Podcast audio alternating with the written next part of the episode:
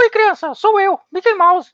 Ah, eu tava aqui pensando, já que vocês vão falar sobre pirataria, fala daquele site que tá fazendo camisa com a minha cara.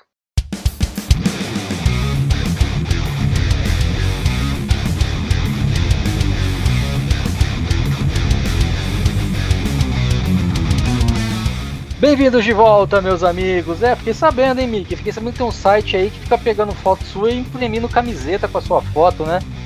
É, a pirataria tá demais, os caras não estão nem aí. Mas hoje estou aqui reunido com os meus grandes amigos mais uma vez no Guess. E aí, gente, tudo bem? Essa história do, do, da camiseta do Mickey, eu vi esses dias um, uma matéria sobre isso muito interessante. Tu falou agora, nem já, já um, entrei no assunto.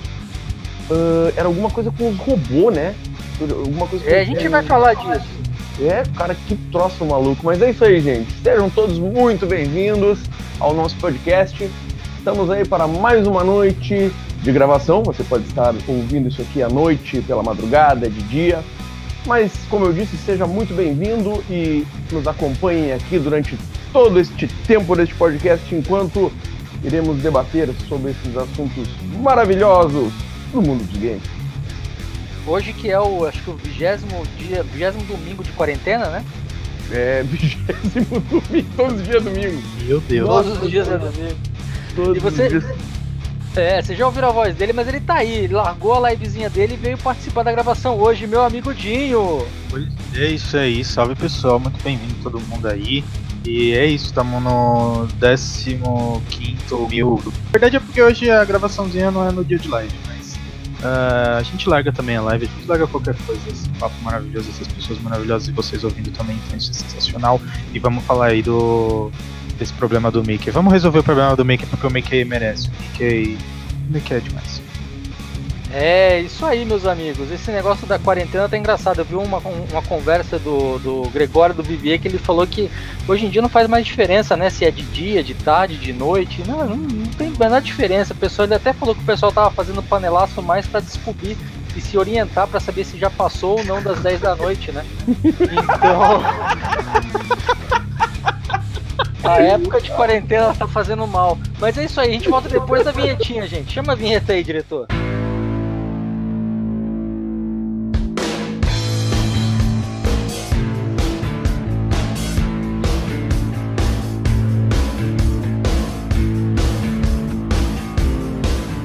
Então vamos falar do, do, assunto aí que o Mickey estava reclamando aí, que é sobre a pirataria, né? É, meus amigos, como eu já disse aqui naquele. Nós já falamos sobre isso na chegada dos games no Brasil, a pirataria nem sempre foi legal no Brasil, né? Ela já foi parte da economia. Sim, sim, logo então, após o regime militar ali, né? É, então assim, é, nós temos que entender exatamente como essa pirataria foi evoluindo de lá para cá. Mas então, antes disso, vamos fazer só um, um, parâmetro de como que as coisas estão hoje, o que, que a gente entende como pirataria, né? Uh, a pirataria está em você utilizar os direitos autorais de uma pessoa, direito de criação, direito da, da, do, de ser o dono da arte conceitual e ganhar dinheiro em cima disso, né? Isso é o considerado pirataria. É, se você está lá na, na, no seu evento beneficente lá e vai fazer uma festinha para crianças e você vai querer colocar um balãozinho do Mickey e tudo mais, mas você não cobrou um puto por isso, isso não é pirataria. Você está utilizando aquilo sem ganhar dinheiro ou ganhar visibilidade sobre aquele, tal, sobre aquele produto.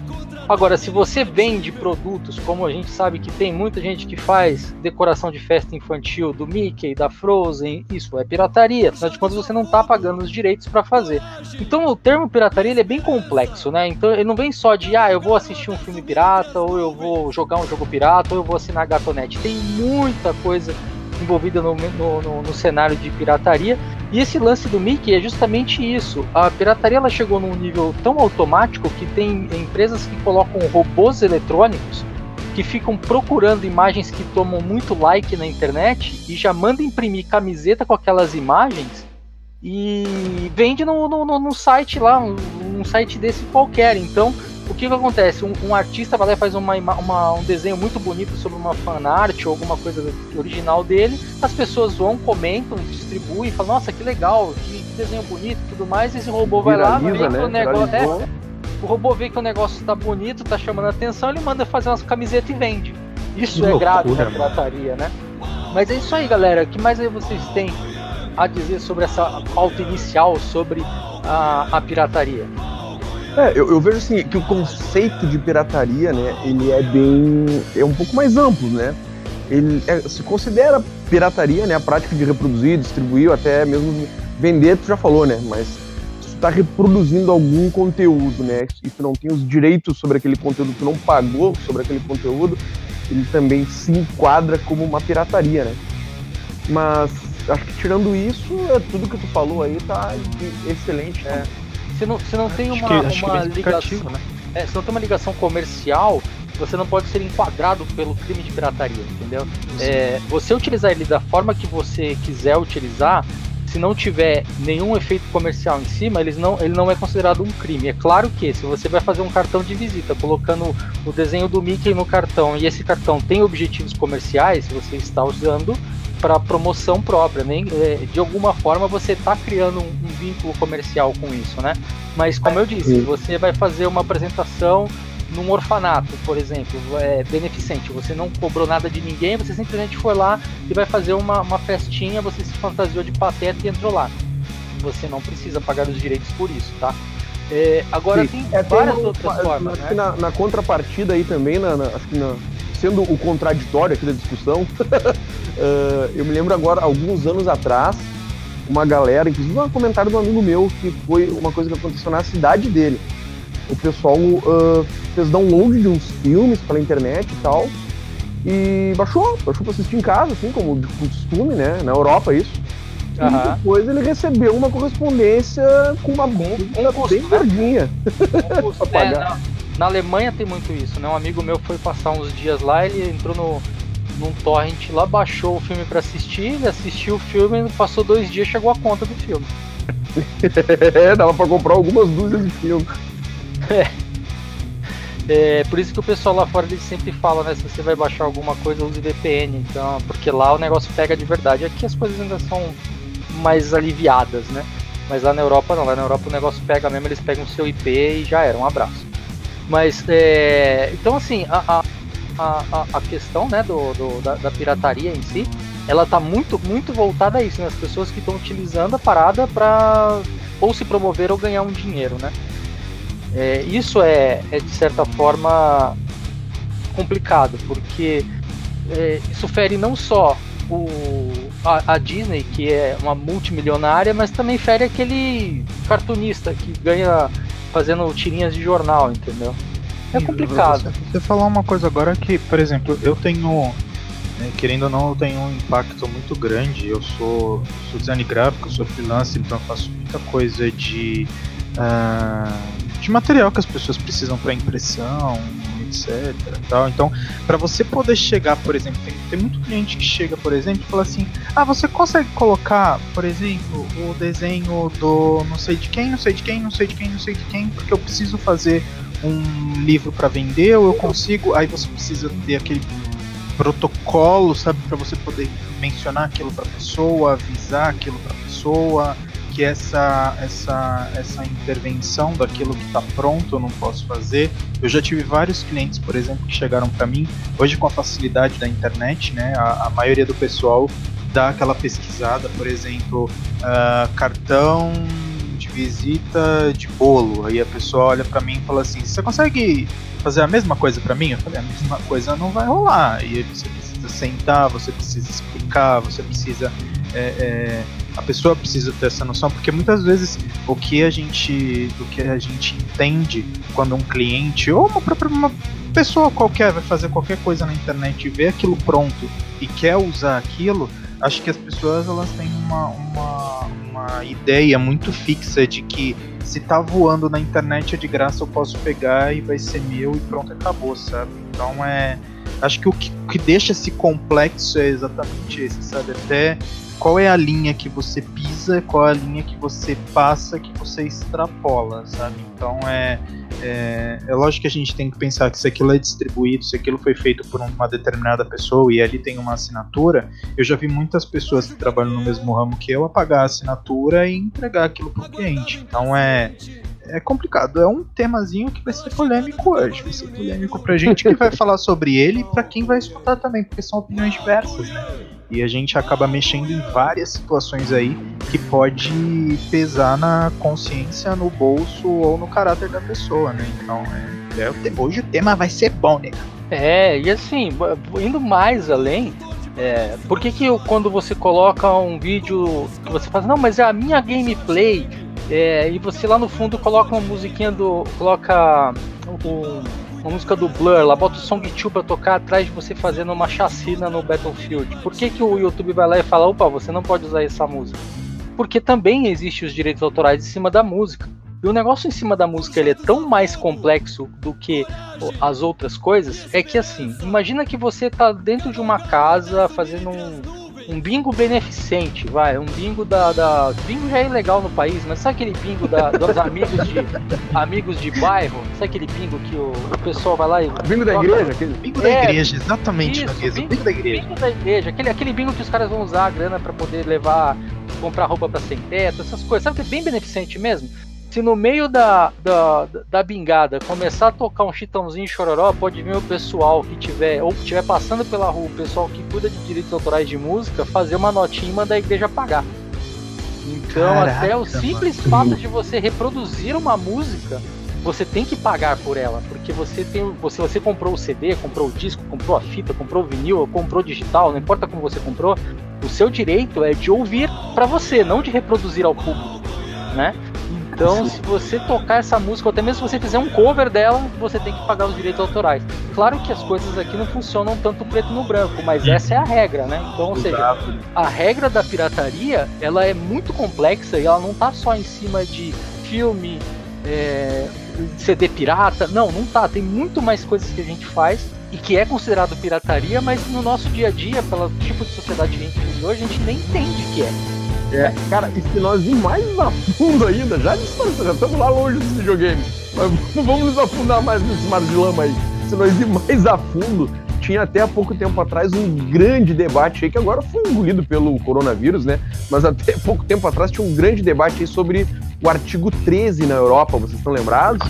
Que queria uh, entrar com esse sistema de direitos autorais muito pesados, mas muito pesados mesmo Imagina você, vou dar o um exemplo aqui do meu amigo Zenglef de novo, que você está fazendo o seu videozinho pro YouTube, mas você, uh, no que está gravando, tranquilo, no seu quarto, você está produzindo o seu vídeo, você vai pegar o seu violão, vai tocar a sua música e vai fazer tudo seu, não tem nada dos outros. Mas a sua camiseta tem aquele loginho pequenininho ali da Nike.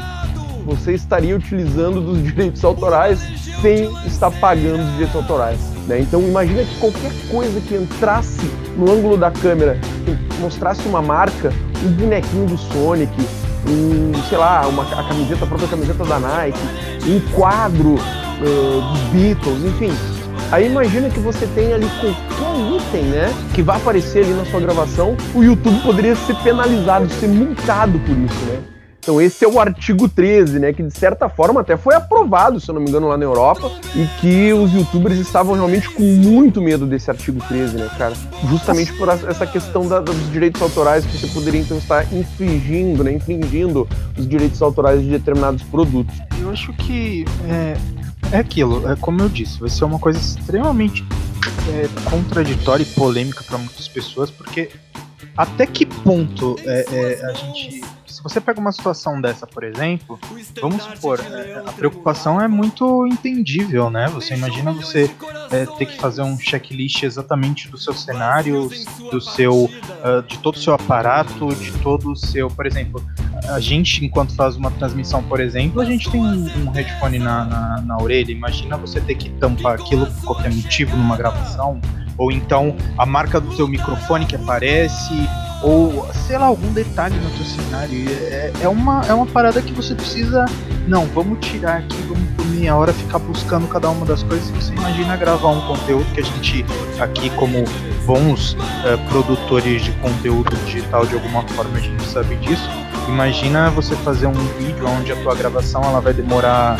Uh, 3 horas, 4 horas, a edição vai demorar mais 5, 6 horas e aí você descobre que em 10 segundos do seu vídeo apareceu alguma coisa lá no fundo que você esqueceu de tirar, sabe? Tipo, é todo o trabalho jogado no lixo. Então é, é desesperador, cara, se você se coloca numa posição dessa, sabe? De, de, de, de ter que ter esse checklist e ter essa, esse, essa, essa uh, esse molde todo certinho dentro do teu, teu vídeo para que isso não vaze, sabe? Acho que é pesado, cara, é pesado de se imaginar.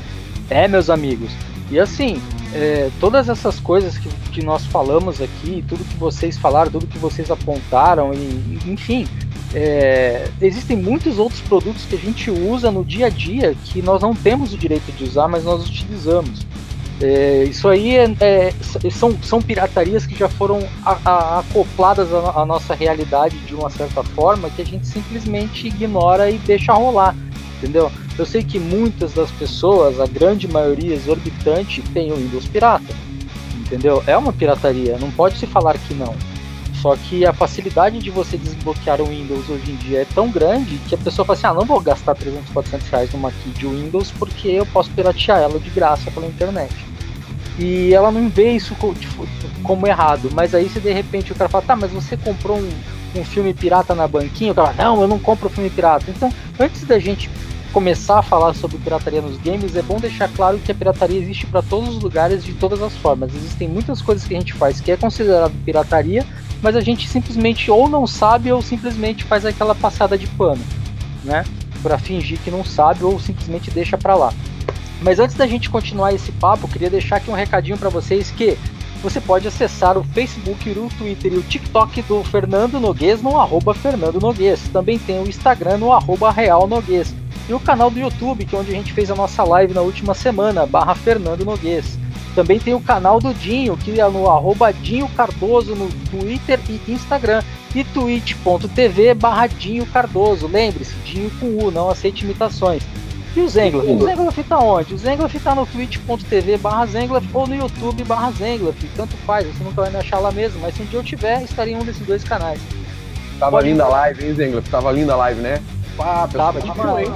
O pessoal mandou o WhatsApp, participou do chat. Eu tava sensacional. Foi muito bom. Lá, no fundo. tava no Japão, né? Muito longe. É, o Kurt teve que abandonar a gente que tinha reunião ainda, 10 horas da manhã para ele. Pra gente era 10 horas da noite. Mas é isso aí. Ah, lembre-se também que você pode mandar e-mail pra gente no castpdg.gmail.com castpdg.gmail.com E também pode mandar mensagens no WhatsApp no 51999968286 51999968286 Bote 55 antes se você estiver fora do Brasil. E falando nisso, tem mensagens que chegou pra gente aí, diretor? Temos, temos mensagem no WhatsApp aqui. Vou ler uma aqui rapidinho antes de continuar. Vou ler a do André Azevedo, que fala da nossa live, né? Da live que aconteceu na semana passada. Uh, nossa primeira live, né? Do Papo de Gamer. Foi sensacional. O André Azevedo aqui ele diz, cara, metam a cara nas webcam. Abraço. E a gente, a nosso, nossa transmissão, apesar de ser ao vivo, a gente não tinha as nossas câmeras né, ali funcionando no mesmo momento, só tava com a minha. Mas enfim, abraço aí pro André. Ô, ô André, a gente vai fazer um, um catarse aí, um, um Patreon aí.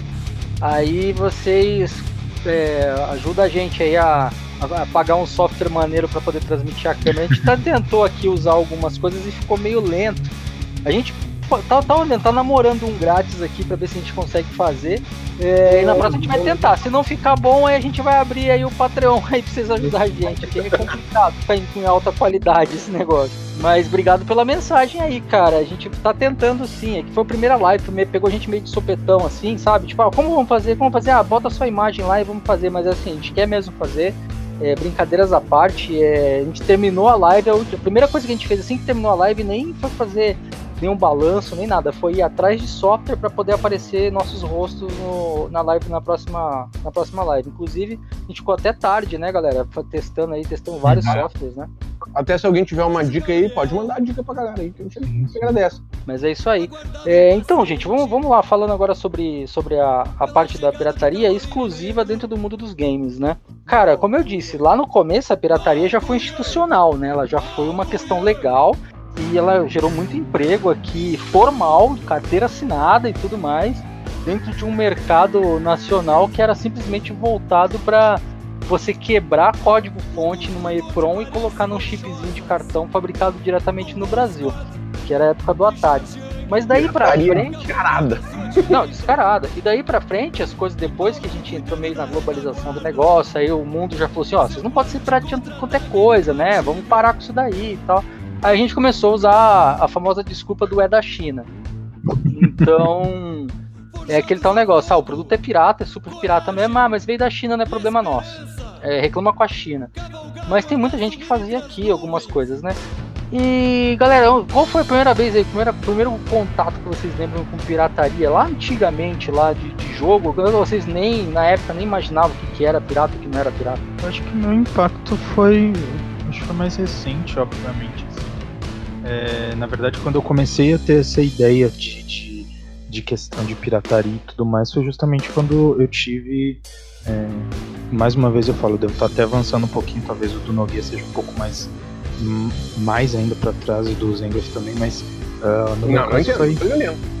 Não, é, você vai entender, foi no PlayStation 1, né? Mas enfim, a gente teve esse, eu tive pelo menos esse impacto de que, pô, eu não, eu não ia comprar, tipo, não conseguiria comprar um jogo ou algo desse gênero, então você ia na feira e comprava 200 jogos por um preço muito baixo, sabe? Então, a primeira, primeiro impacto, a primeira é, é, ideia, né, consciente de que aquilo realmente existia, é, foi para mim pelo menos foi dentro dessa era onde você pegava lá juntava os dinheiro de troco da, da padaria sabe? E no final da semana você ia lá e comprava um jogo novo sabe? Na, na feira uma coisa assim meu, o meu primeiro impacto foi justamente isso na época que a gente tinha uns CDzinhos rolando aí para todo lado e você meu amigo Noguês quando foi que você teve o primeiro primeira, é, primeiro contato com a pirataria do videogame Cara, foi tu ver, eu usei muita coisa pirata lá nos uh, uh, início dos anos 90 ali, mas nem sabia que tava usando, né, cara? Criança.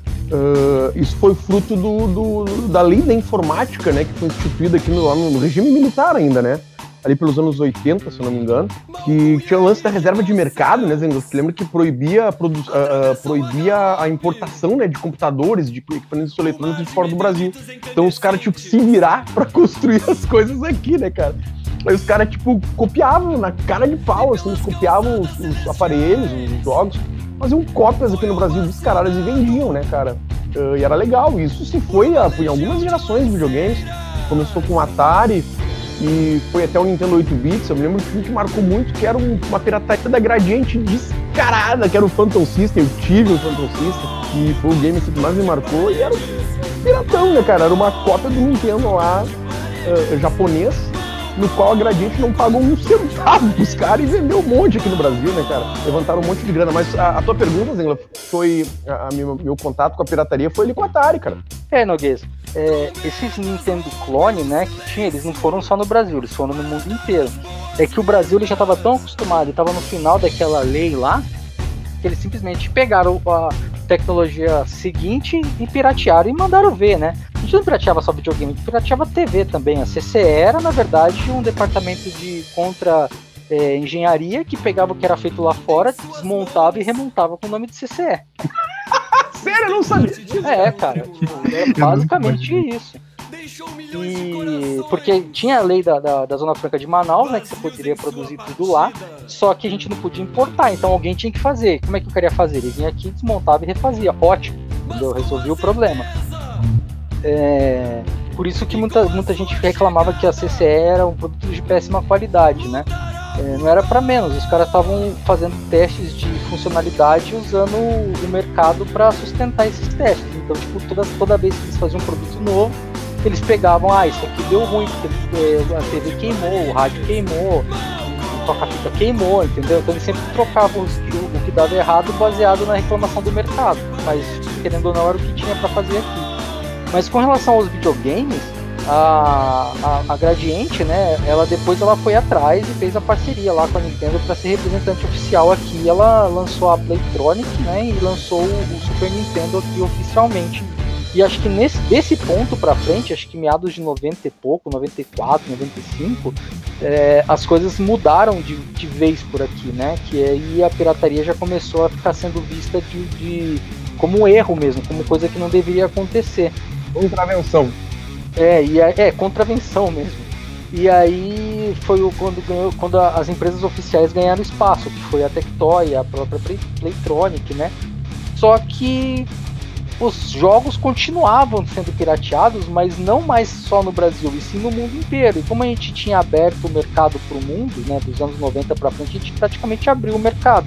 Quando a gente abriu o mercado e começou a chegar o material aqui, principalmente coisa do Paraguai, cara, o que tinha de cartucho de Mega Drive e Super Nintendo pirateado, fora os de Nintendinho que já vinha pelo mercado negro, mas vinham pirateados e de fácil acesso no Brasil, não era brincadeira.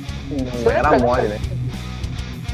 Tinha muito, tinha muito. Eu me lembro do centro de Porto Alegre, aqui tinha umas, umas banquinhas que eram uns camelôs, eles ficavam na rua, assim, na Praça 15 ali de Porto Alegre. Uh, e aqueles. E eram, eram umas bancas, assim, mesmo, na praça, bem na área central de Porto Alegre. E eles tinham centenas e centenas de cartuchos pirata, cara. E aí eles começaram com uma, uma coisa de colorir os cartuchos. Aí tinha cartucho azul, cartucho amarelo, cartucho vermelho. Era uma loucurama aqueles cartuchos, tudo pirata, cara. E uns até de boa qualidade, assim, falando do, do, do da embalagem dele ali, né? Bem acabado. É porque usava o mesmo, mesmo molde, né?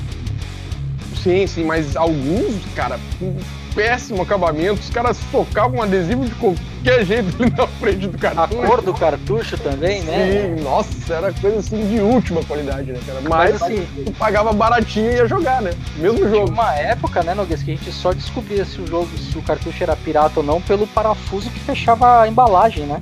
Nossa, verdade. Então... Porque um parafuso. Os, os Nintendo tinham um parafuso todos assim, estila, estiloso, né, cara? Não era um parafuso uhum. convencional. Até hoje, que, que, parafuso era aquilo, cara? Hoje em dia é mais comum esses parafusos diferentões, assim, né? Apareceram muito em consoles e tal. Mas, cara, que. E era o mesmo parafuso do Super Nintendo, inclusive, né? É. Não, então, e é, isso era a única forma que a gente tinha para descobrir se o jogo era original ou não, porque até então não tinha muita tecnologia, era só o chipinho lá dentro lá, colado e já era, né? E então assim, é, o jogo funcionava normal, então pela caixinha tinha uma certa qualidade, assim, porque o molde do cartucho era o mesmo. Então, o mesmo que os caras usavam para fazer original era o mesmo que fazer pirataria. É na mes daquela mesma forma que, tipo, aquelas empresas de camiseta lá que fazem as camisas oficiais da Nike também fazem as camisas piratas da Nike, né? Legal, é... cara, é o, o seguinte, que se fosse comprar um cartucho original, ele vinha numa caixa de papelão com uh, um, um, sistema de amortecimento de papelão dentro, vinha manual, uhum. né? Vinha bonitão o cartucho. E você que tem que comprar na banca, ficava um, um, cartucho exposto ali, aberto já, só tu chegar a pegar e levava, né? Não é, não, já era o, o, mínimo, né? Essas caixinhas de papel, depois de algum tempo, eu lembro que tinha um pessoal que imprimia elas e vendia depois, né? Separado. Ah, não cheguei, não, não pra quem, É, pra quem, não, pra quem não tinha as caixas. Eu, por exemplo, tenho um monte de cartucho de Super Nintendo e Mega Drive aqui, Master System, eu não tenho a caixinha de nenhum. Só que a grande maioria esmagadora é original. Eu devo ter hum. de todos os jogos aqui no máximo uns 10% de pirata, porque eu nunca achei original deles. Mas caixinha eu não tenho nenhuma. É... é... elas vão indo mesmo com o tempo. Elas, e elas ocupam espaço também, né, Zengla? Não, ocupam espaço desnecessário. E eu não tenho, não tenho, simplesmente não tenho. Não tem nenhum segredo, né? Nenhum porquê, nenhum motivo. Não tem, pronto. Agora, quando você comprava o, o, jogo original vindo da gringa e tudo mais, ou então comprasse na Tectoy ou comprasse na, na própria Playtronic, eles vinham com caixinha, manual, é, aquela, aquela contracapa né, que vinha com as artes do jogo e tudo mais. Só que isso era raríssimo de você ver aqui, muito raro mesmo.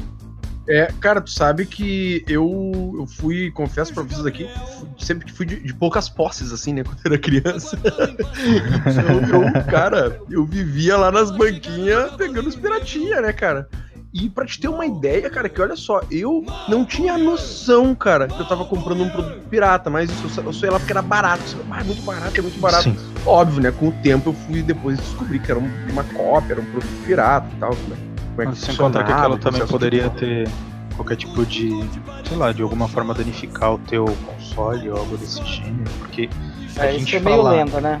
É, assim, porque era um, um, Mas até aí, que você imagina falar isso pra você quando você é mais novo. É a mesma história, da, a mesma história tá da TV, da, do videogame estragar a TV. Estragar a TV, né? Desliga ah. essa TV, menina, você vai quebrar minha televisão.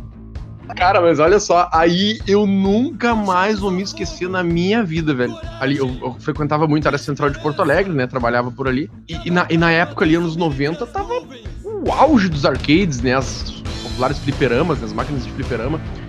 E nós jogávamos Street Fighter 2, Mortal Kombat 1, 2 e tal, até o 3, assim, tava chegando também nessa. No, meu relato da época agora que eu vou contar. E eis que surgiu um jogo, uma máquina nova lá, que era Killer Instinct da Nintendo. Eu digo, nossa, que jogo sensacional. Cara, enfim, né? Viciamos no jogo lá, eu e os meus amigos, jogava direto lá. E eis que a Nintendo fez o quê? Anunciou pro Super Nintendo Killer Instinct. Mas, cara, juntei cada moedinha que eu consegui para quê? Para comprar o jogo original, porque vinha na caixa, com manual, cartuchão lendário preto com um CD ainda da trilha sonora da música. O CD tem até hoje, tenho até hoje o CD com a trilha sonora do jogo que ele que era uma trilha sonora sensacional também, diga-se de passagem. Oh, bons tempos. Olha, eu tenho um amigo, de... eu tenho um amigo, eu vou até fazer um, um desabafo aqui, eu tenho um amigo que ele não quis me vender o Killer Instinct dele original no Super Nintendo. É, Michel, enfia ele na dele. é, mas o, o Noguês, eu vou mandar, ó, vou, agora no meio da gravação aqui, ó, vou mandar uma foto do Noguês lá no WhatsApp dele, no, no WhatsApp do Papo de Gamer, que você sabe qual que é, né? 51999968286. Vou mandar aqui, ó. Olha agora. Eu vou mandar aqui ó pro Noguês, que eu quero ver se o Noguês reconhece isso aqui que eu vou mandar para ele.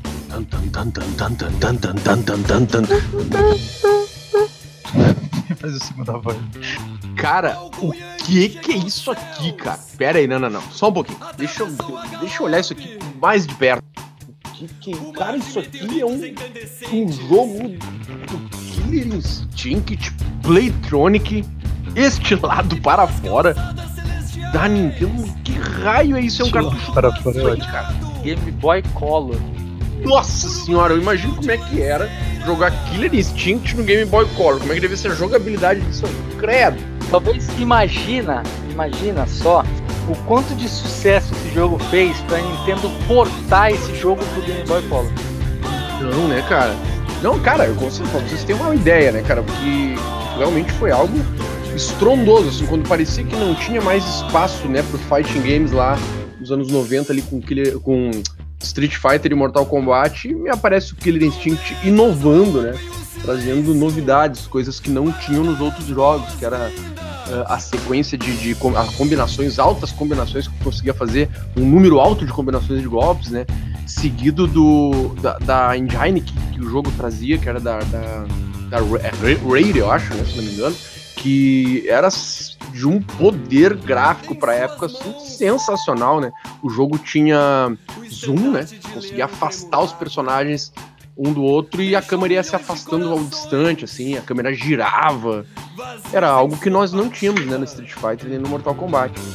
Foi realmente, assim, surpreendente. Outro grande quesito, assim, outro grande, grande uh, uh, ponto alto do jogo que eu achei na época foi o, o, o, sistema de agarrão, né? Não tinha como tu agarrar o personagem, né? Que nem o, o Mortal Kombat e o Street Fighter. Então, para compensar isso, eles colocaram golpes na cabeça. Se o cara tava abaixado, tu podia bater por cima. Se o cara tava em pé, tu podia bater por baixo. Então, realmente, a galera que bolou esse jogo aí foi, assim, de uma genialidade, né, de uma visão, né? Óbvio, bebeu ali na, na fonte do Street Fighter e do Mortal Kombat e aprimorou o jogo. E para mim é um dos meus jogos favoritos de fight games de todos os tempos. Assim. Fora que Mortal Kombat e Street Fighter eram jogos de humanos, né? E o que eles tinham tinha tudo, até Elemental do Fogo, né? Era um, era um jogo sobre robô, tinha tudo. Né? Mas, é, pessoal, vou chamar o intervalo aqui, daqui a pouquinho a gente volta. É, chama o intervalo aí, diretor.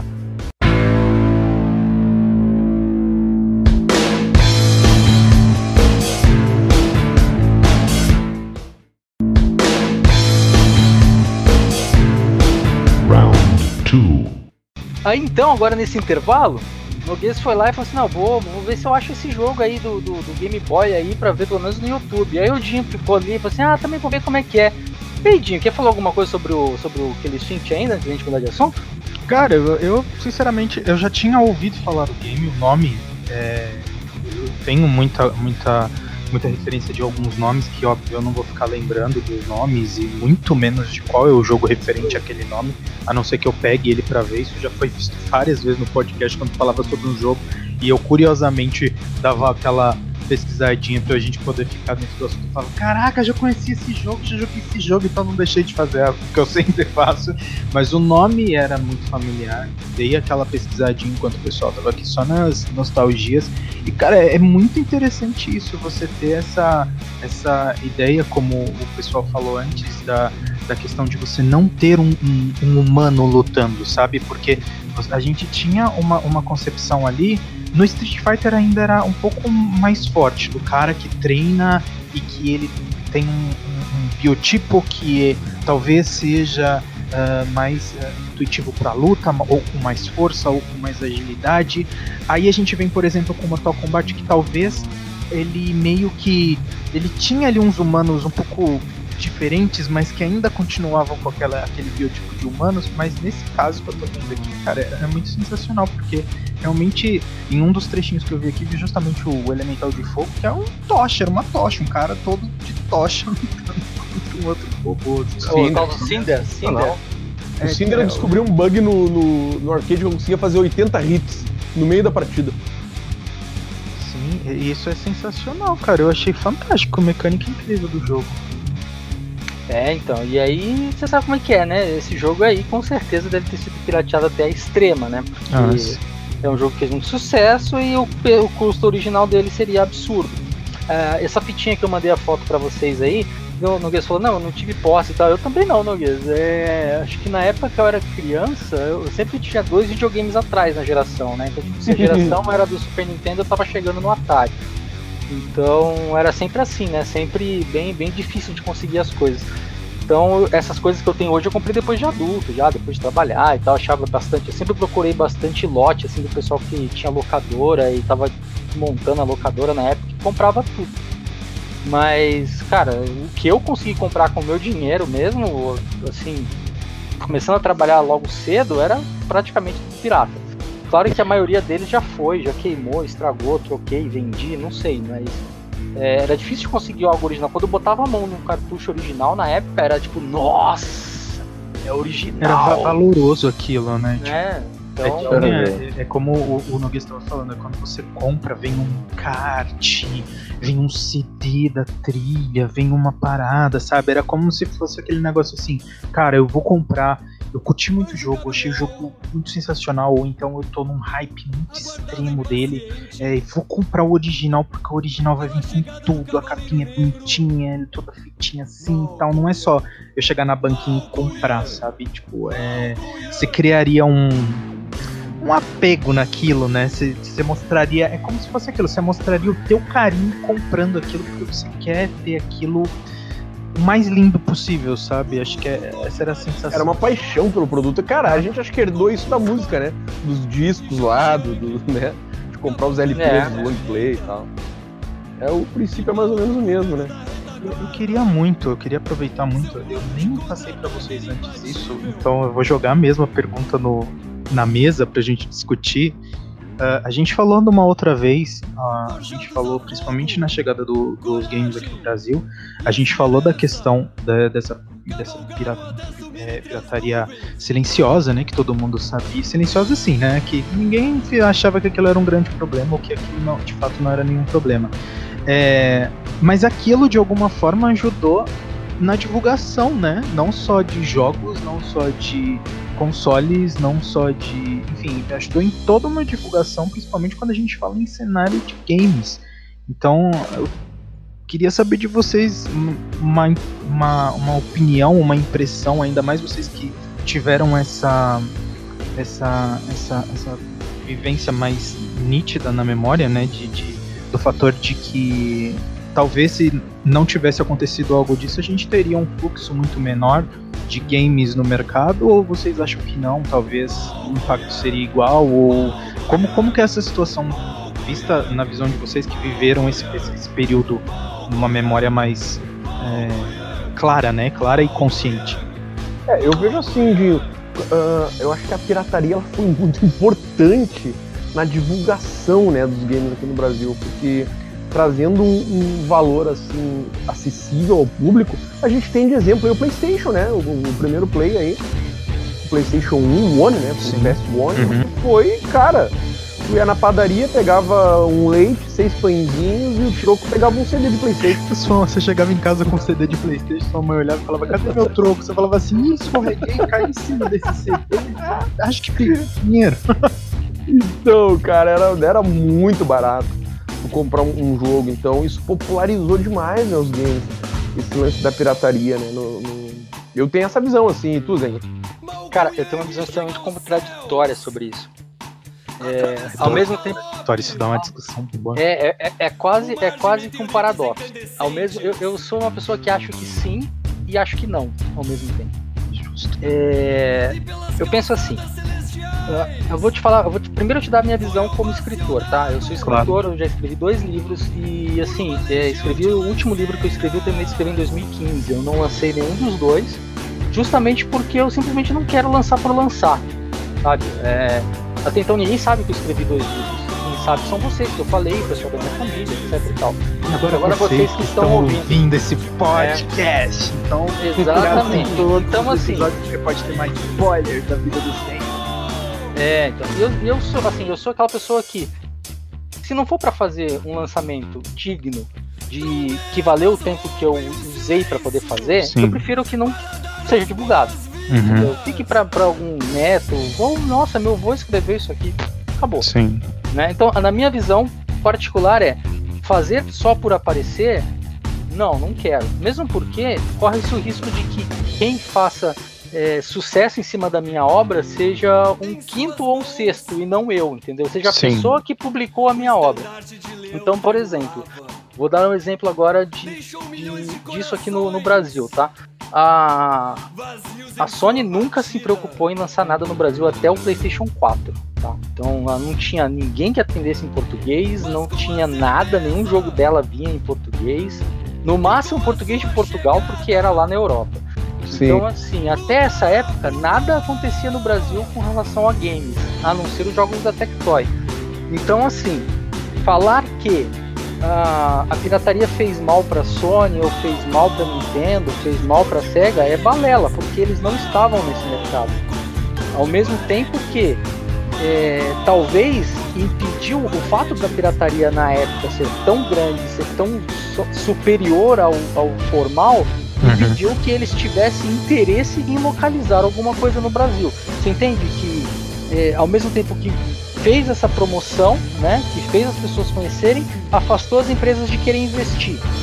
Uhum. Tá? Isso é, Esse... Você também vê uma situação onde você é, meio que inibiu o desenvolvimento de algo brasileiro, porque o custo não seria variado com o, o, o, pirata, o pirateado, né? porque não, não conseguiria chegar é. naquele custo e também não seria algo que uh, fosse variado provavelmente em tecnologia e desenvolvimento do que tem lá fora. É, imagina o seguinte, cara, vamos pensar aquela empresa que eu já falei para vocês lá atrás, lá, a Continuum, que fez Sim. o Outlive. Uhum. É, imagina que o Outlive foi lançado lá fora, no Canadá, um, foi feito por brasileiros e foi lançado lá fora. Eles lançaram, venderam lá. Aqui no Brasil só se comprou pirata.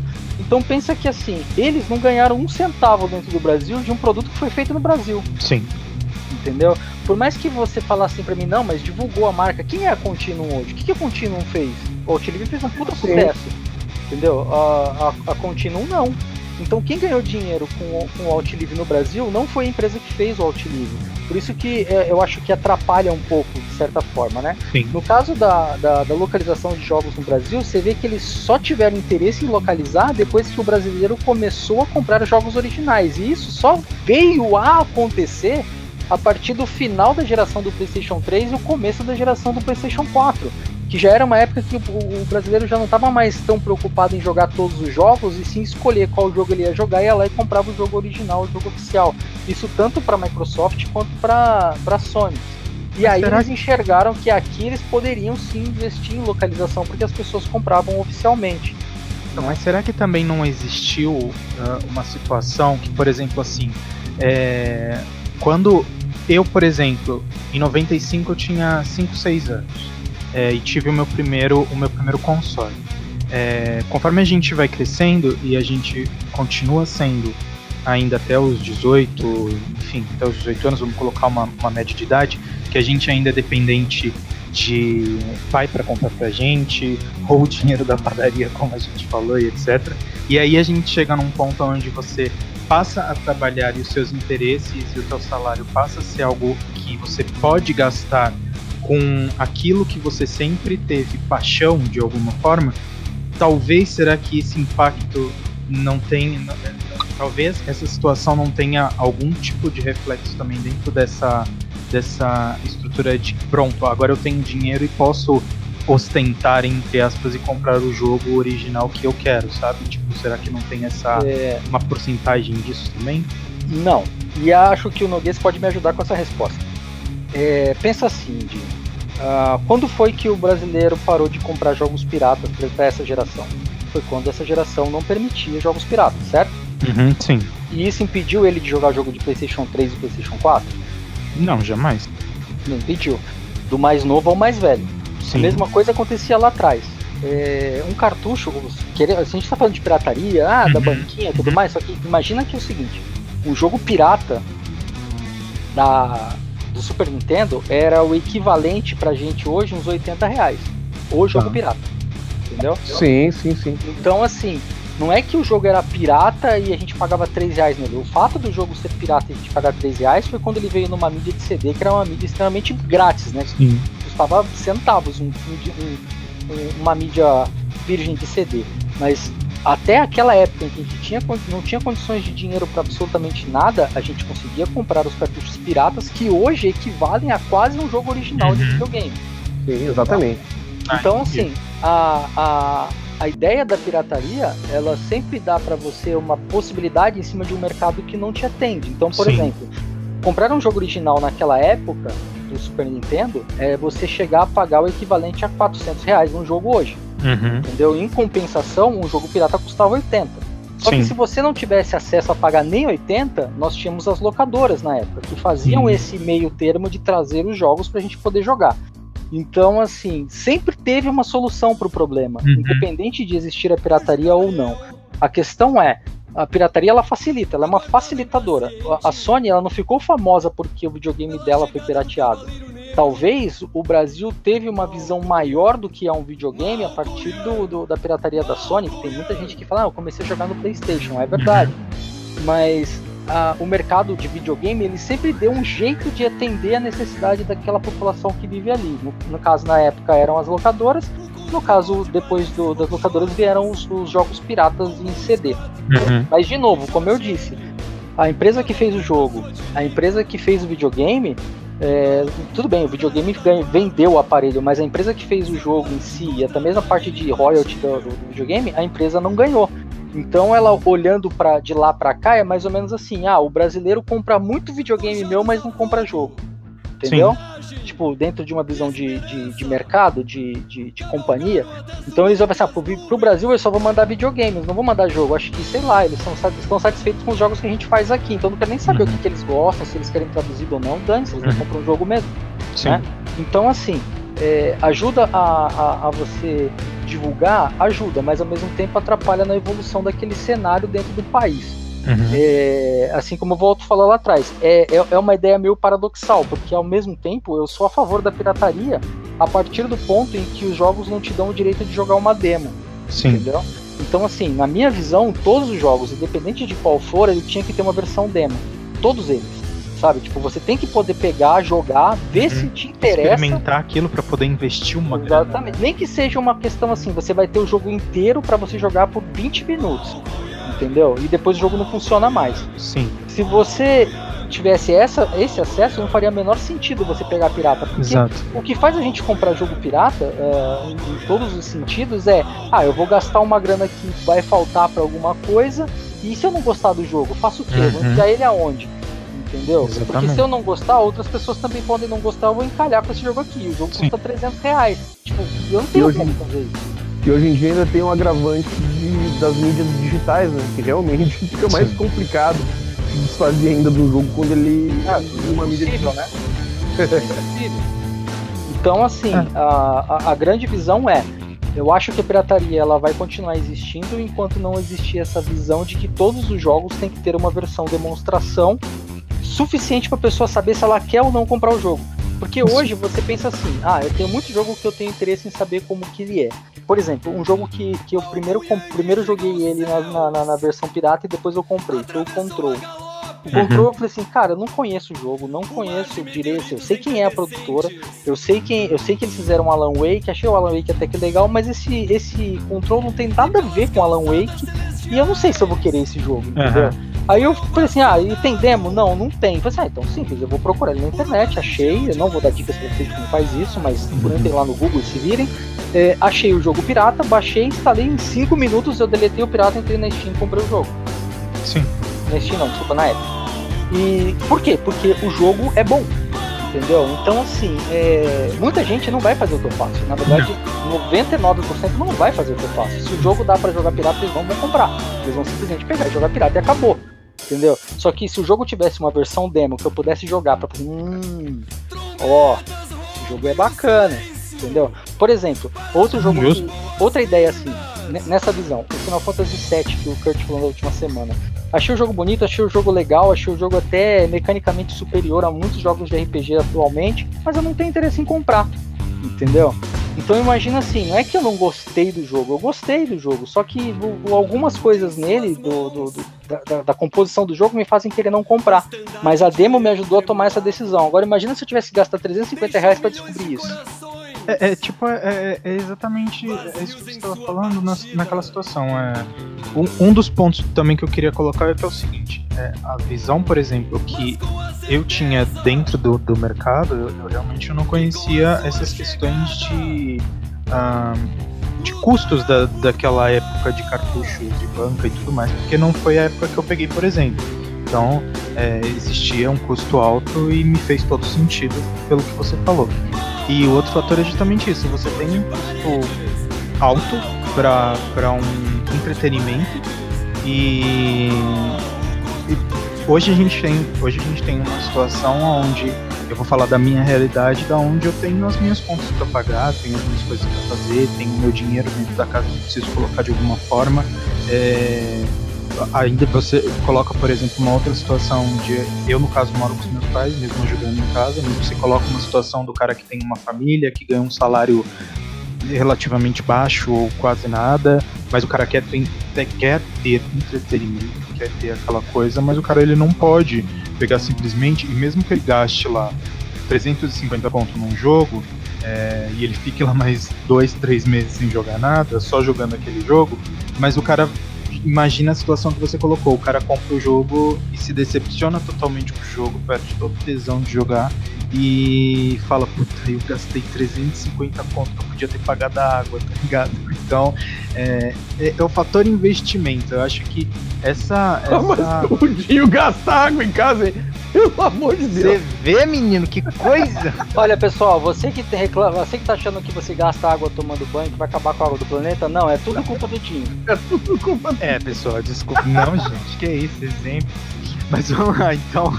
É, é, um, é um fator de investimento que a pessoa se preocupa. E acho que essa, isso que você colocou de essa necessidade, talvez seria uma coisa sensacional de você poder testar o jogo.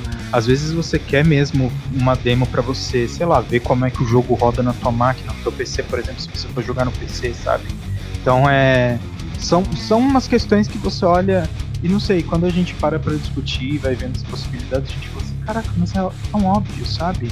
E, mas é sensacional essa, essa ideia e é mais ou menos isso mesmo. É o, é o fator investimento. Acho que é, acho que uma das coisas que pesa bastante na hora de você entrar numa loja e comprar o jogo ou você sair procurando ele de alguma forma. Casos e casos, óbvio, mas na colocação do que eu estava dizendo. Então, Dinho, é, é, é, por isso que eu falei que é, que é, que é paradoxal. Eu acredito que vocês entenderam. Sim, sim, sim. O, sim, ponto, sim. o ponto que eu queria chegar. Porque, querendo ou não, como você disse, ah, eu não vou pagar água e tal, não sei o que, brincando, mas, cara, é, o custo de um jogo hoje é muito alto. Então você Sim. tem que acertar no jogo que você vai comprar, entendeu? Porque se você levar em consideração que hoje o jogo custa um terço de um salário mínimo, é, é pesado. É muita coisa para uma família. É, é pesado. E assim, não é que o, o brasileiro não, não, não, não, tem o direito. Que eu já ouvi uma vez um, um rapaz falando assim: ah, vocês querem jogar tudo que lançou agora? Vai jogar jogo de PlayStation 2 que você paga baratinho no original. Assim, cara, não, não é bem por aí, sabe? Tipo, todo mundo tem o direito de usar a tecnologia vigente. Uhum. É, não, não, é, não é só porque você está num país tem os, os, seus problemas sociais que você não tem o direito de usar a mesma coisa que o resto do mundo está usando. Não, você tem. Só que as coisas precisam ser adaptadas para funcionar de um jeito que atenda todo mundo. O grande motivo de eu ter pegado e colocado meus videogames tudo dentro de uma caixa e não jogar mais é porque na Steam eu tenho essa visão, eu tenho essa, é, esse carinho de volta, né? Sim. Na Steam eu posso comprar um jogo e em no máximo duas horas, se eu decidir que não era o jogo que eu queria, eu pego o reembolso para comprar outro. Uhum. Sabe? Coisa que nenhuma outra loja de videogame faz. Na, na, na, na, Sony, uma vez eu fiz uma compra errada, não lembro o que foi que eu comprei, que eu comprei duas vezes. Eu acho que foi a, a, a, anuidade da, da PSN que eu comprei uma vez e ainda não apareceu. Aí eu achei que tinha travado, eu fui comprar de novo comprei dois anos. Aí eu liguei na, na, no suporte da Sony e falei, vocês não tem como estornar pra mim aí um ano, porque comprou dois anos, necessário, não sei o que. O cara falou assim, ah, mas se a gente estornar, a gente vai ter que banir tua conta. Nossa. assim, é, assim, bom, pô, que bacana, né? Super, super carinho pro consumidor, né? Sim, uma preocupação. eu nunca mais, eu nunca mais assinei PlayStation Plus na minha vida. É, aquele e eu me nego a assinar hoje qualquer outra coisa relacionada a isso. Na verdade, eu me nego a gastar um centavo no. no Você pediu um ano e agora Sony. eles ficam sem pra sempre. Assim. É, entendeu? É, então, assim, tudo bem, na época coisa, eu paguei coisa de 90, 90 reais, um negócio assim, era uma promoção e o dólar tava baixo, então eu paguei uhum. bem barato.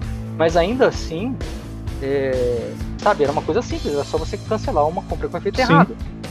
Não, não, tem muito segredo isso, entendeu? E não tem, então, ou seja, o mínimo do mínimo eles não fazem.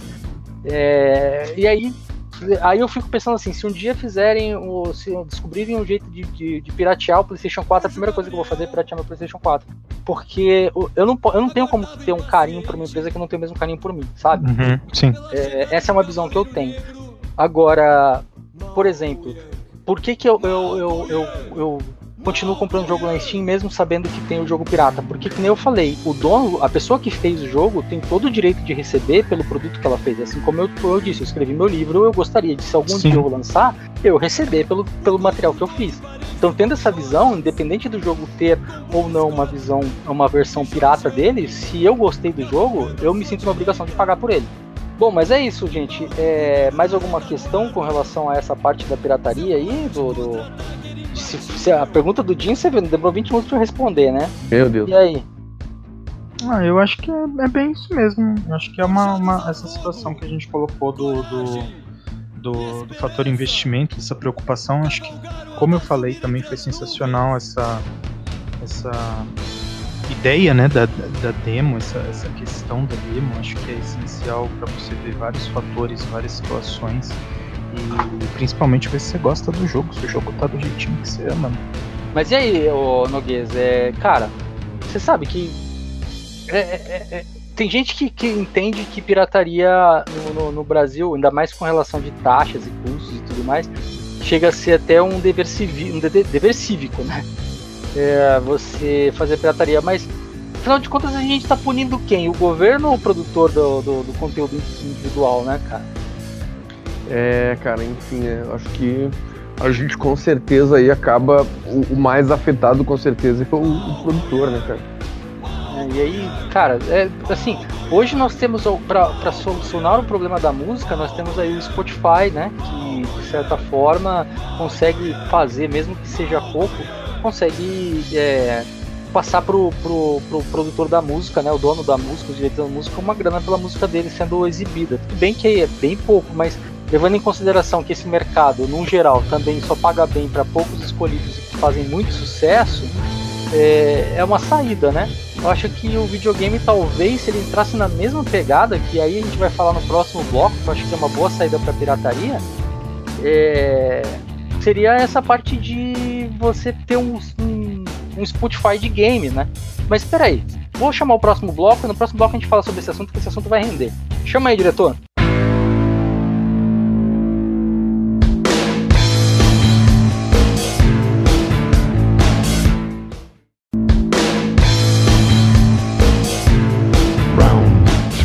E agora, para esse último bloco, vamos falar do que pode ser a solução para a pirataria dos games, né, pessoal? Uh, e aí, o que, que vocês acham de uma, de uma versão de Spotify para os jogos? Cara, tu sabe que eu não, não, Ah, eu sou tão receoso com esse negócio, cara. A gente já teve aí o. E eu previ isso. que foi o Google Stadia, né? E ele já vem, quando eles apresentaram o Stadia, era tudo muito. É, mas vai ser, mas vai dar. E isso aí, cara não sei se vai dar certo esse troço. Inclusive, nem sei quanto como anda, cara, o, o esse stream games aí da, do, da Google. Quem levou o Stadia? Já fecharam ele ou, ou, como é que tá isso aí? É, o Stadia vai fazer que nem o Google Plus, né, cara? Vai pro obscurantismo e de repente desaparece. Aí, cadê o Stadia? Sumiu. Vai ser assim, né? A Google é boa de enterrar coisa, né? Ela simplesmente pega, desaparece com o negócio, uma hora você tenta entrar no site e não existe mais. Mas eu tô falando de uma outra forma, Noguês. Eu sei que também tem o da, da Nvidia que tá para vir, mas enfim, tá para vir. Mas eu tô falando de coisas que já existem, projetos que já estão em vigor, né?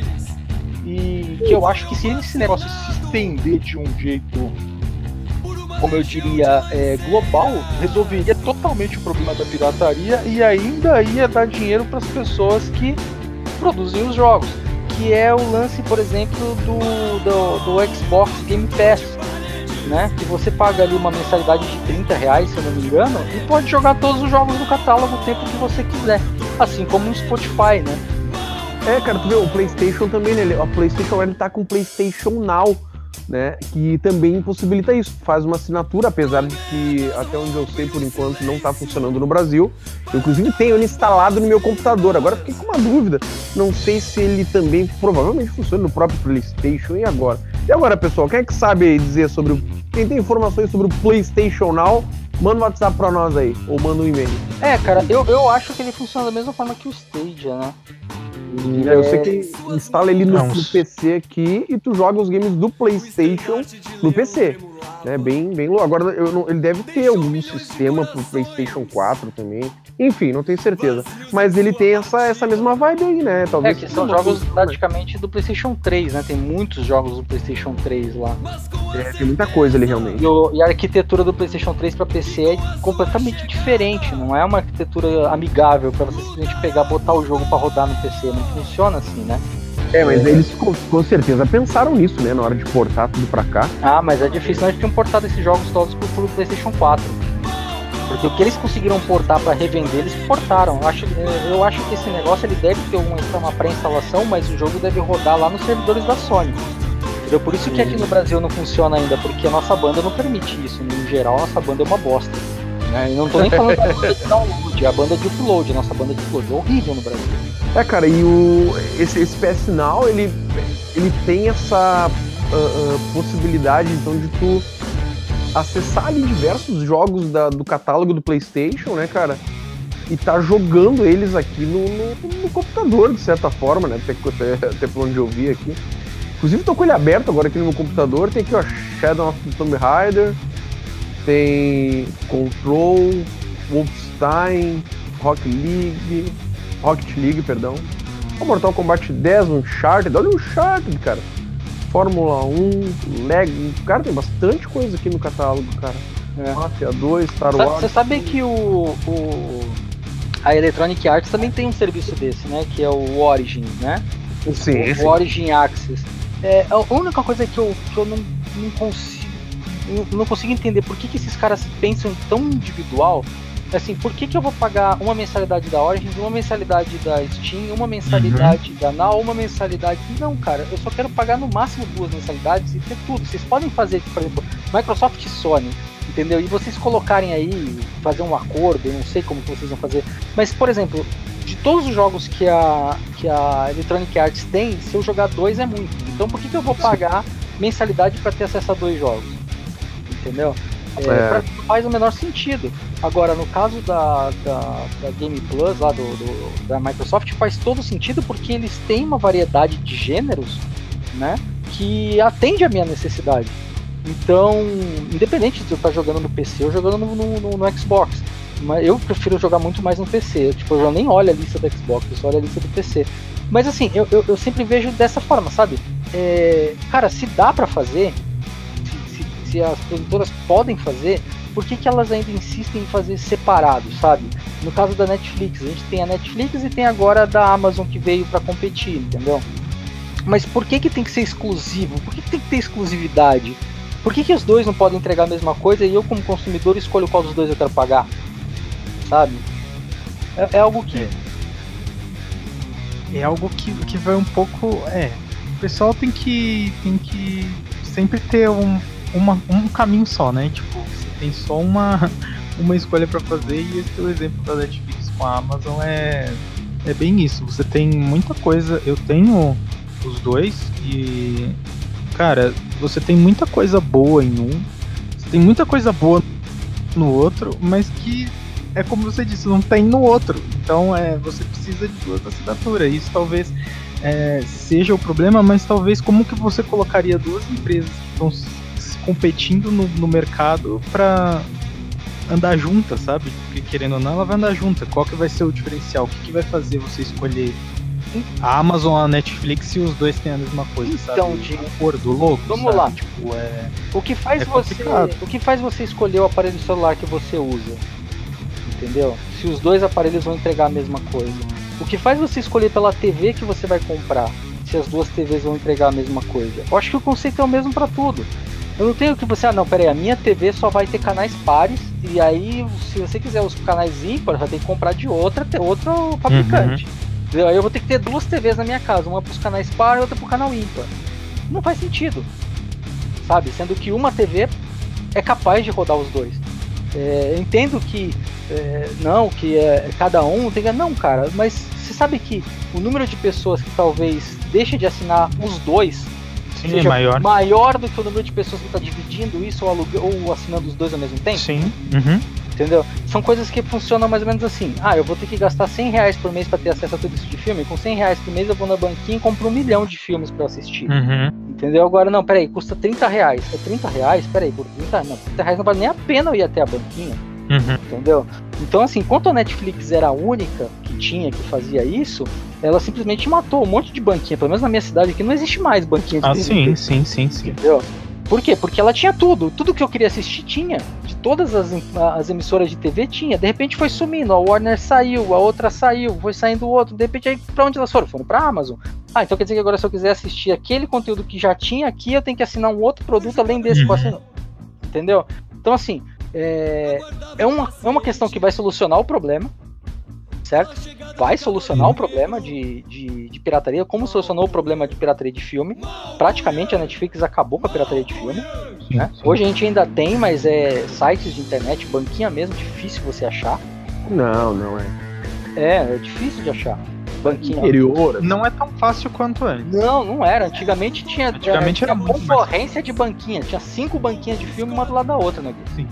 E o cara assim, ah, você tem o filme do Zorro? Não, eu não tenho. Esse ia na banquinha do lado, que ficava tipo, sei lá, um metro da outra. Tem o filme do Zorro? Não, não tem. Você não tem o filme do Zorro? Aí na quarta banquinha, sim, eu tenho a, a, a banquinha do Zorro.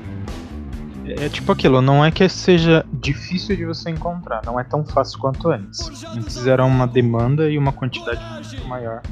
é, visto aqui, por- pela, pela minha região, obviamente, mas antes era muito mais simples e hoje o negócio.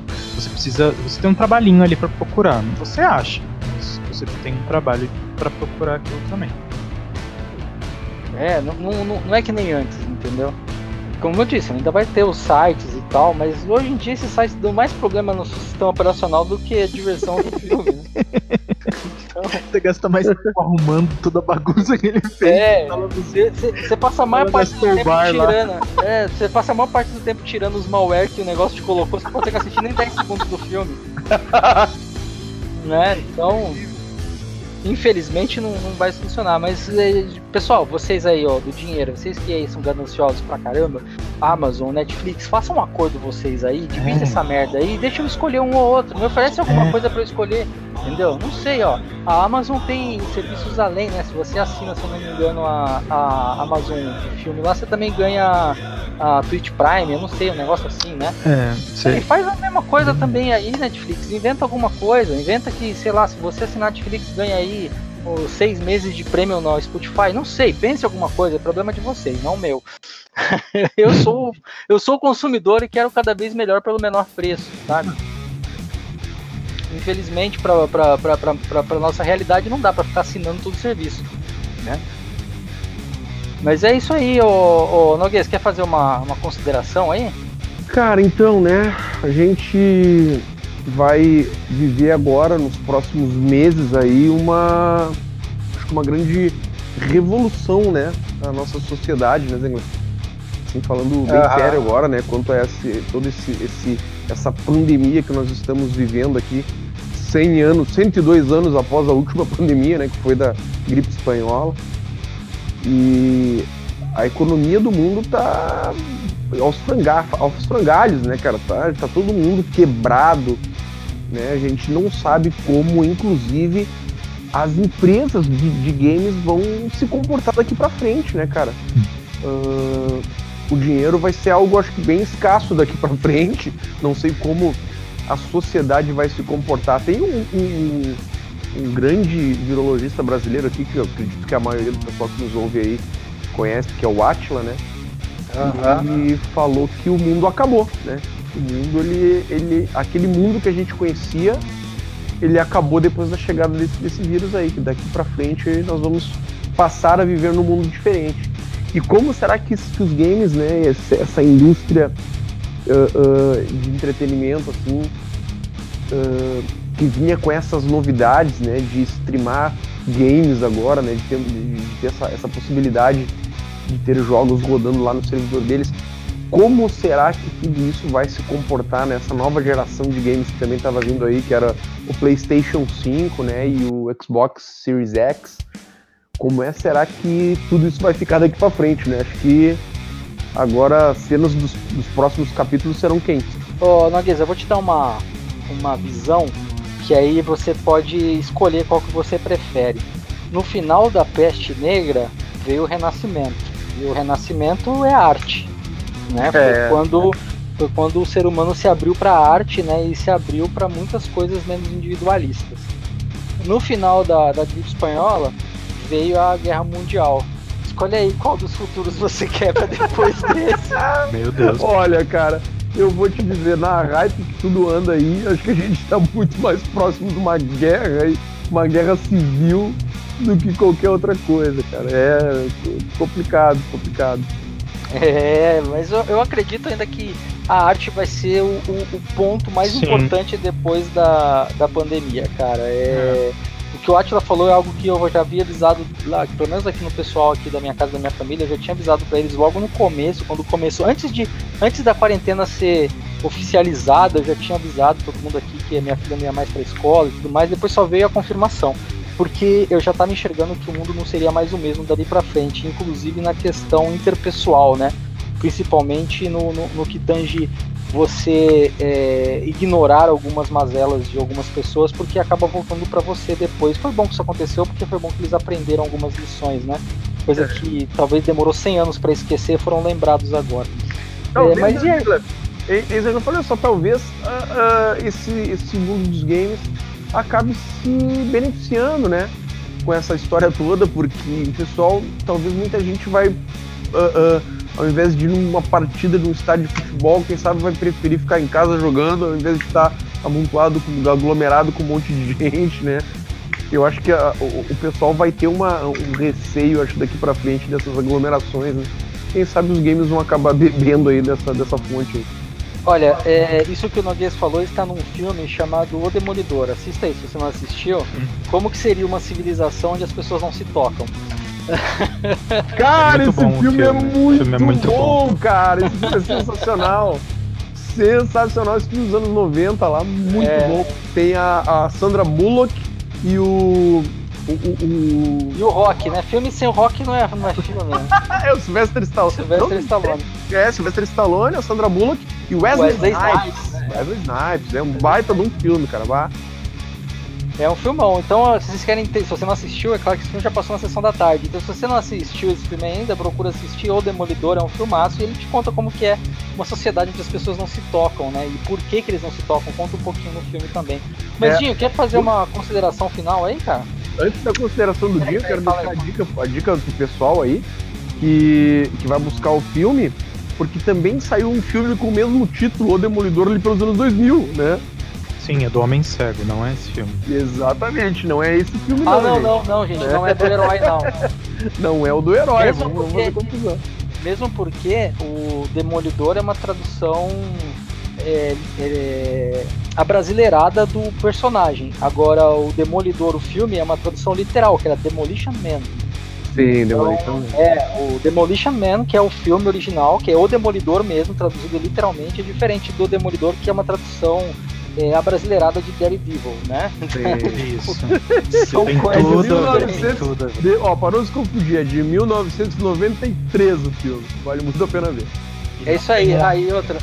É o filme com a Sandra Bullock e o Stallone, tá? Não é o filme com o Adam Sandler sério, não, tá? é, pegar, é, é pesado, é pesado. Foi pesado. Mas é isso aí. Levemente pesado. Ô, ô, ô, Dinho, e aí, quer fazer uma consideração final?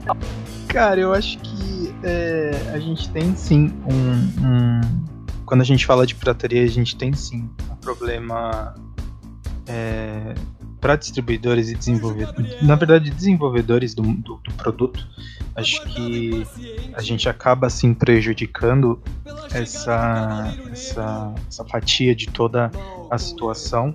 Acho que é um, é um assunto sim polêmico, como eu disse logo no começo porque existem pessoas que vão adorar aquela situação e vai ter pessoas que vão repudiar elas totalmente e vão ter pessoas que vão ficar no é bom, é ruim e sabe, tipo, vivendo dentro dessa situação também por uma questão de, enfim, situação financeira ou princípios, enfim, ou ideologias, mas é algo que é danoso para uma parte da distribuição desenvolvimento, aliás, desculpa, é, do, do material como a gente conversou aqui. É, acho sim que a gente pode ter um problema ah, por conta de toda a situação que a gente está vivendo hoje no mundo, né? A gente não precisa restringir isso ao país, a gente tá vivendo no mundo onde, como vocês mencionaram muito bem colocadamente, a- as, as- as situações financeiras do mundo estão muito ah, ferradas, então é uma coisa que a gente não sabe o que, que vai acontecer e o quanto isso vai ser é, impactável em piratarias ou algo do gênero, algo similar, mas enfim. E só para completar também que vocês o Zengler deu aí as, as visões que vocês podem ter, eu acredito, eu acho que eu sou muito positivo, eu acredito muito na visão de que sim, a arte está sendo valorizada, a gente está tendo pessoas que elas estão ah, adentrando no mundo que a gente conhece, entre aspas, porque eu até comentei isso com algumas pessoas, tem muita gente que chegou pra mim e falou assim, como que eu faço live? Porque eu preciso fazer live para as pessoas poderem fazer isso, fazer aquilo. Na própria plataforma da Twitch eu vi acho que duas pessoas que tinham acabado de criar canal por conta de dar aula, por exemplo. Então ela tem, era uma professora, num dos casos que eu vi que estava atendendo os alunos em algumas matérias ou exercícios que foram passados, ou dúvidas que estava tirando, não, não parei muito para prestar atenção nisso, mas era algo desse gênero. Então é uma é uma visão tecnológica que as pessoas elas talvez sabiam que existia, mas elas não conheciam ou não tinham interesse ou não tinham uma necessidade e hoje elas estão tendo isso. É, acho sim que as pessoas estão valorizando a arte num contexto geral. Eu até recentemente li um post e ainda assim é, compartilhei ele nas minhas redes sociais que era justamente isso. Hoje as pessoas elas estão estão sendo necessitadas de arte porque o que elas veem na TV ou o que elas ouvem no rádio ou o que elas é, assistem transmissões, aquilo tudo é uma diretriz de arte. Então é, acredito e torço muito para que após tudo isso a gente tenha um desenvolvimento artístico e cultural muito grande das pessoas. Mas é isso, cara. Acho que o que a gente falou aqui brevemente, porque é um assunto que ele é. Você pode estender ele, se aprofundar o quanto você quiser. Você vai achar coisa, vai achar informação, vai achar debate. É, o, o que a gente conseguiu trazer, acho que foi uma forma muito ah, explicativa de alguma forma para quem não conhece e muito interessante também de gerar novas discussões em quem estiver ouvindo. E é isso. É, galera. que fique claro, eu não julgo ninguém que joga o jogo pirata. Eu acho que cada um sabe a realidade que vive e faz o que achar melhor e o que achar que deve fazer. Sim. Longe de mim questionar se a pessoa tá certa ou se ela tá errada. É, eu tenho os meus, os meus próprios demônios e eu sei como lidar com eles. Agora você faça a sua parte e do jeito que você achar melhor. É, como eu disse, se todo jogo tivesse demo, talvez isso seria é, diminuído muito, entendeu? É, hoje eu migrei do, PC, do, do, do console para o PC justamente porque eu tenho a possibilidade de, se eu não gostar do jogo, devolver e ficar com dinheiro de volta para comprar um outro jogo. Ainda não é a situação ideal, porque eu poderia simplesmente não, não gastar nada, né? Mas eu tenho que investir uma grana para decidir se eu vou gostar ou não do jogo. É uma. É, Steam possibilita isso, né? Consegue jogar um pouquinho, se não gostou, devolve, né? É, você tem duas horas ou, e duas semanas, né, para poder resolver devolver ou não o jogo que você não gostou ou se você gostou do jogo. Então, assim, ele te dá essa possibilidade, coisa que a Epic não tem ainda. A Epic poderia começar a fazer. Tudo bem que a Epic dá um monte de jogo de graça, mas isso não, não, não resolve o outro problema.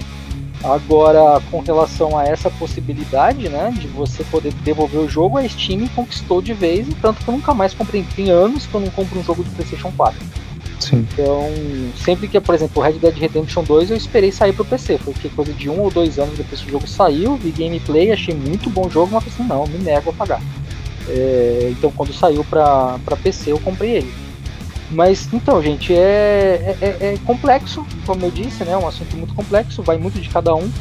Ainda assim, é, soluções tem, vai depender se o nosso sistema de mercado tem interesse ou não. A Microsoft entrou na vanguarda, fez uma coisa que eu acho que é o caminho, que deveria ser assim. Eu não entendo, eu não vejo a Microsoft perder dinheiro liberando os jogos dela no day one pelo custo que ela faz lá. Afinal de contas, ela tem um dinheiro recorrente, né? Querendo ou não, se a pessoa vai ou não jogar o jogo, vai ou não comprar o jogo que ela lançou, ela tem uma recorrência de pagamento mensal de muita gente, ou seja, é, ela tem um fluxo de caixa garantido é interessante, é uma ideia a, a, a, ser levada em consideração. Entendo que a EA poderia sair desse, é, desse campinho dela, onde ela coloca os jogos dela dentro do, do launcher dela, ela tem que dividir isso com a, com, com, a Microsoft ou com a próxima empresa que for fazer isso, não sei quem, pode, ser, pode até ser a Amazon, vamos ver, né? É, mas é isso, galera. É, vamos fazer aquela despedida lá, ô, É isso aí, vamos fazer essa despedida sim. Ah, muito obrigado a todo mundo que ouviu, muito obrigado aos meus colegas aqui. Mais uma vez a gente trazendo aí pontos de vista, situações, discussões que acho que são maravilhosas para a gente poder é, passar para as pessoas. Acho que a gente tem uh, pontos de vista e vivências em diferentes pontos. A gente consegue colocar isso de uma forma bem interessante, bem legal. É aquilo que a gente prega desde o começo sobre o papo de game, que é aquela conversa que você tem uh, entre amigos em uma mesa tomando alguma coisa ou comendo alguma coisa, ou só conversando mesmo, onde aqui todo mundo respeita opiniões, respeita o que você vai fazendo, ninguém invade né, nenhum espaço de ninguém e a gente chega em, um, em uma discussão bem legal e bem interessante.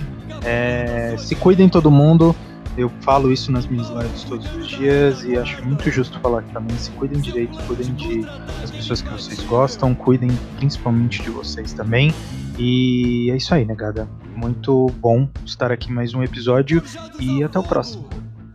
E não se esqueça, Marigold é melhor que Yennefer.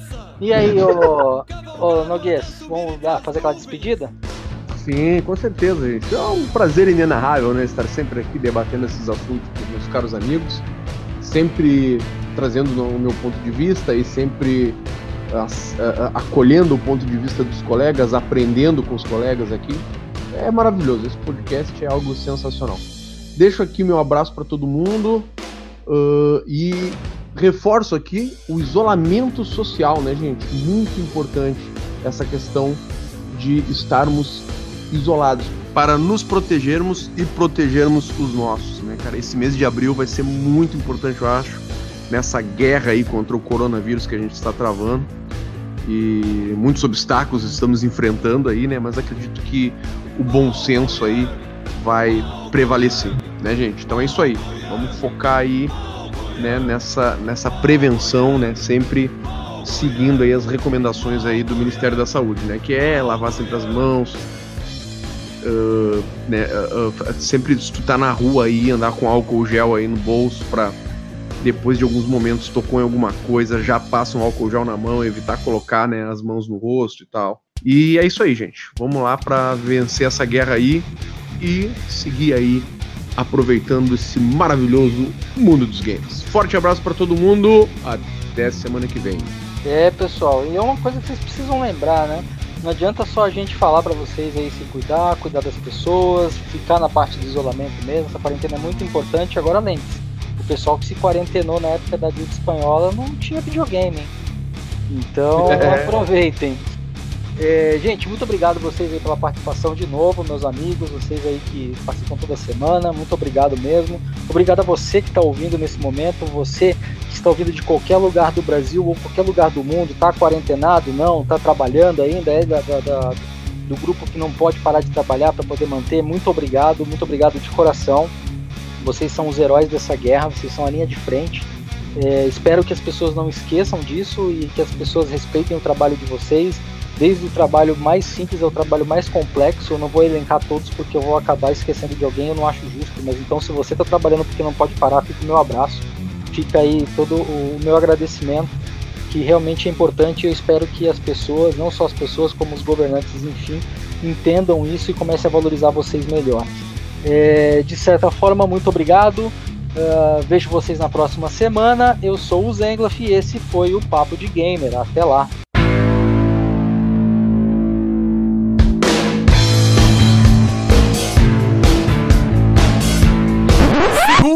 Moleque! Não, não vai embora ainda não. Agora você vai ouvir os erros de gravação. Vamos lá. Que pariu, que melhor telefone. Falou dos Beatles, mano. Você já viu que o rock começou lá no fundo, mano. Foda que tocou esse de si, né? Tipo. É, mas é, é, foi emblemático de qualquer. Foi o rock, o rock, o rock adormecido. Caralho, velho, aquele, aquele meme que o Noguês mandou hoje, velho. Caralho, eu, eu, caí de rir aqui, você não tem noção, velho. eu também. Cara, eu tava Caralho, tomando café velho. e rindo, não conseguia parar de rir, cara. Tipo, eu assim, mano, puta, como assim áudio, tá ligado? Na hora que começou a tocar, eu, puta que pariu, velho. Dançando, tá ligado?